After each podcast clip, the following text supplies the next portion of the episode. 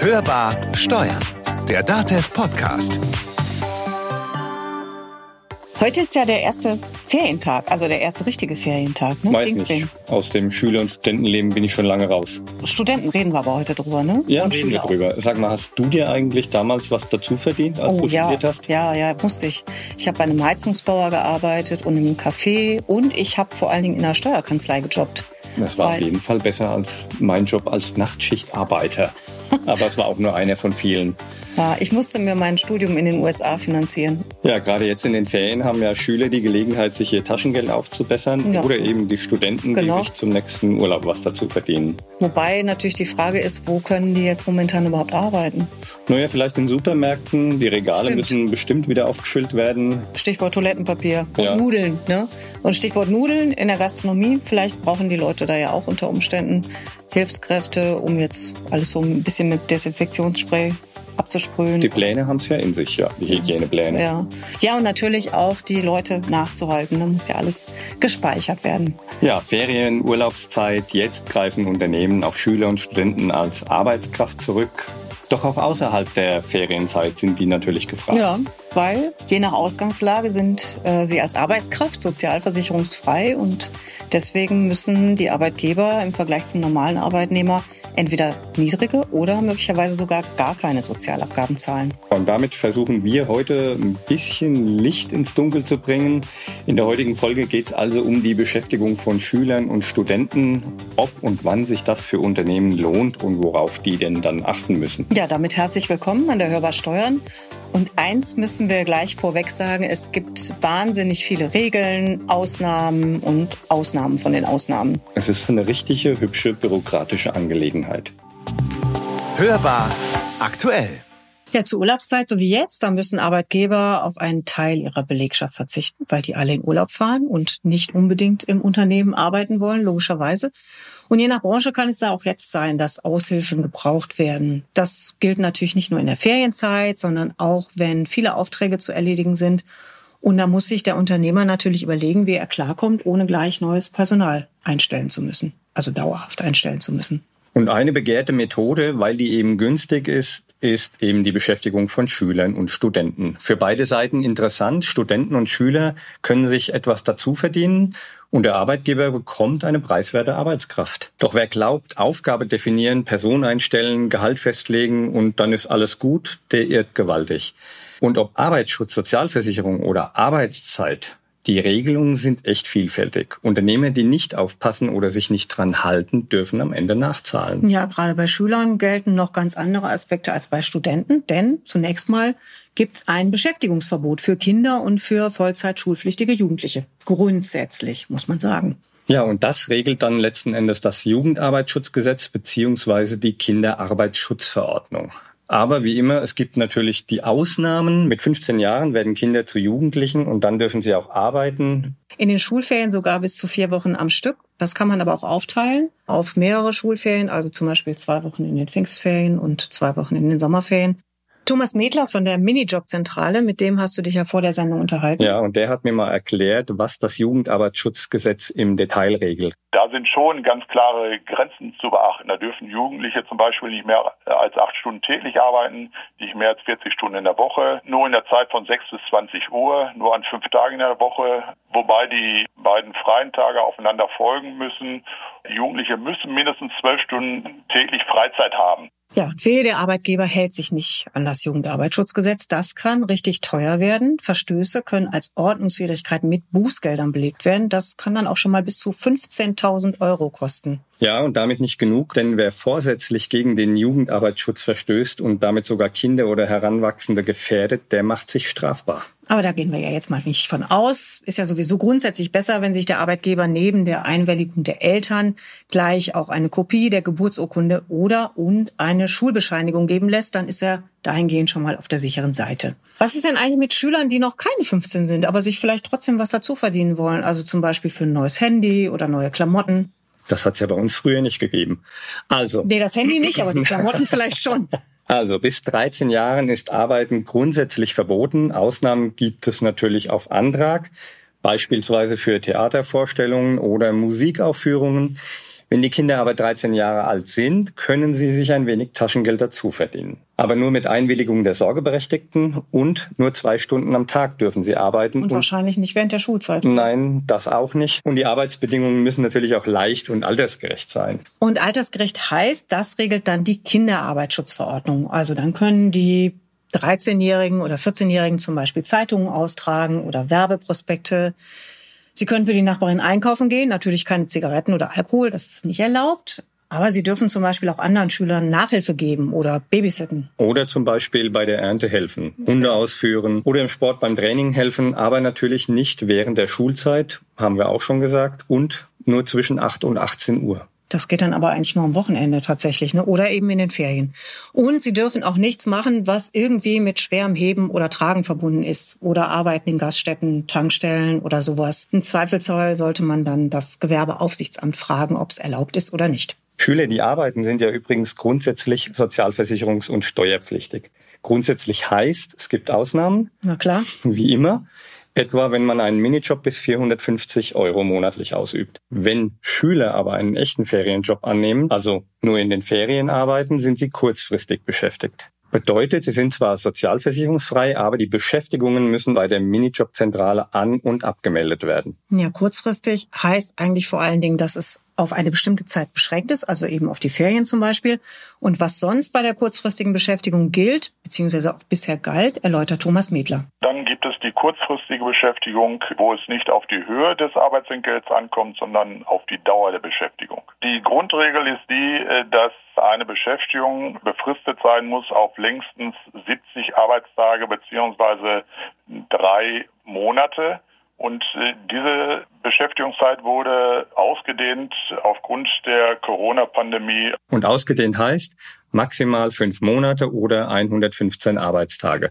Und das gilt jetzt erstmal bis zum 31. Oktober dieses Jahres. Also erstmal befristet. Aber auf jeden Fall für die Pfingstferien und für die Sommerferien und für die Herbstferien langt es zumindest in Bayern nicht. Aber der Arbeitgeber muss aufpassen, wenn in einem Kalenderjahr mehrere aufeinanderfolgende kurzfristige Beschäftigungen ausgeübt werden.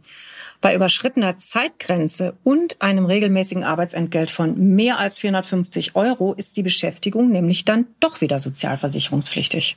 Ich kann diesen befristeten Zeitraum von drei Monaten und 70 Arbeitstagen kann ich innerhalb eines Kalenderjahres ausüben. Wenn ich jetzt eine Person am 1.1. eines Jahres einstelle, habe ich natürlich keine Vorbeschäftigungszeit. Tue ich das aber im Laufe eines Jahres, also irgendwann, ich sag mal jetzt mal am 1.7., da muss ich den Arbeitnehmer fragen, hattest du denn schon diese Beschäftigungsform im laufenden Jahr bei anderen Arbeitgebern, die ich berücksichtigen müsste? Das müssen wir alles zusammenrechnen. Und das gilt übrigens nicht nur für Schüler, sondern auch für Studenten. Daher bietet sich hier an, Studenten als Werkstudenten anzustellen. Da besteht dann Versicherungsfreiheit trotz möglicherweise überschrittener Zeitgrenzen. Was es mit den Werkstudenten auf sich hat, das erklärt Thomas Mädler. Der Werkstudent beginnt immer dann, wenn der Minijob aufhört. Sprich, ich bin halt nicht auf 450 Euro Basis beschäftigt und ich bin nicht kurzfristig beschäftigt. Dann kommt das klassische Werkstudentenprivileg zum Zuge. So, das bedeutet im Grunde genommen, ein Werkstudentenprivileg sieht dann vor, wenn ich ordentlich eingeschrieben bin, heißt so viel wie ich bin immatrikuliert an einer Uni, Fachhochschule, wie auch immer, in dieser Art. Und meine wöchentliche Arbeitszeit bei dem Arbeitgeber, wo ich tätig bin, übersteigt nicht 20 Stunden. Also bis 20 Stunden ist das kein Problem. Dann bin ich Werkstudent. Der Vorteil bei dem Werkstudentenprivileg ist der, dass sowohl Arbeitgeber als auch Arbeitnehmer sich nur den Rentenversicherungsbeitrag teilen müssen.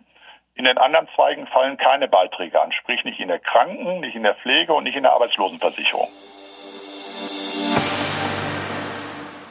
Also nur Beitrag zur Rentenversicherung, keine Beiträge zur Krankenpflege- und Arbeitslosenversicherung und vor allem keine Obergrenze für den Arbeitslohn.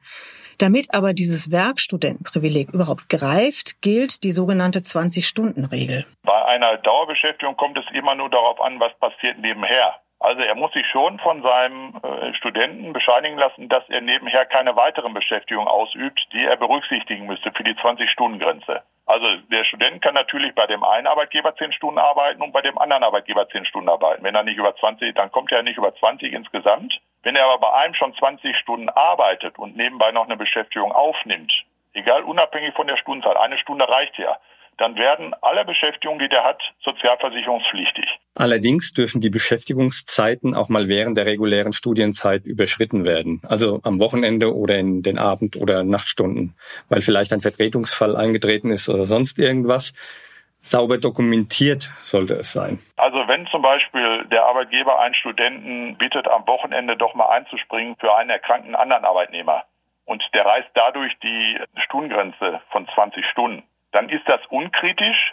Wichtig ist immer nur, dass der die Entgeltunterlagen, die hinterher mal geprüft werden, so sauber pflegt, dass da drin steht, er hat an diesem Wochenende den Arbeitnehmer XY wegen Krankheit äh, vertreten. Dadurch hat er mehr als 20 Stunden gehabt. Deshalb habe ich ihn weiterhin als Werkstudent behandelt. Und in den Semesterferien kann der Arbeitgeber Studenten auch mehr beschäftigen, ohne dass das Werkstudentenprivileg verloren geht. Also ich kann natürlich immer, und das ist ja auch eigentlich der Klassiker, einen Werkstudenten, den ich in der Woche 20 Stunden beschäftige, in den Semesterferien mehr beschäftigen.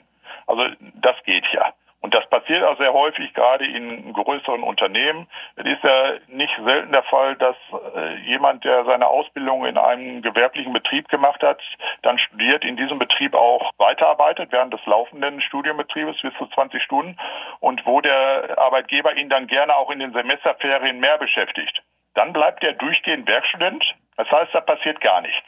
Allerdings darf der Student im Laufe des Jahres nicht mehr als 26 Wochen oder 182 Kalendertage beschäftigt sein. Und auch jetzt gibt es wieder eine Ausnahmeregelung. Diesmal wegen der Corona-Pandemie werden die Semesterferien nämlich deswegen verlängert oder findet der Lehrbetrieb an der Uni ohne Präsenzveranstaltungen mit einem eingeschränkten Online-Angebot statt, gilt weiter das Werkstudentenprivileg.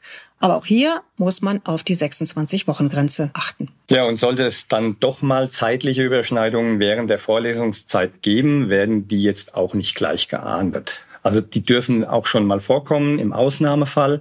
Da sind bis zu zwei Wochen erlaubt und die Sozialversicherungsfreiheit ist weiterhin gegeben.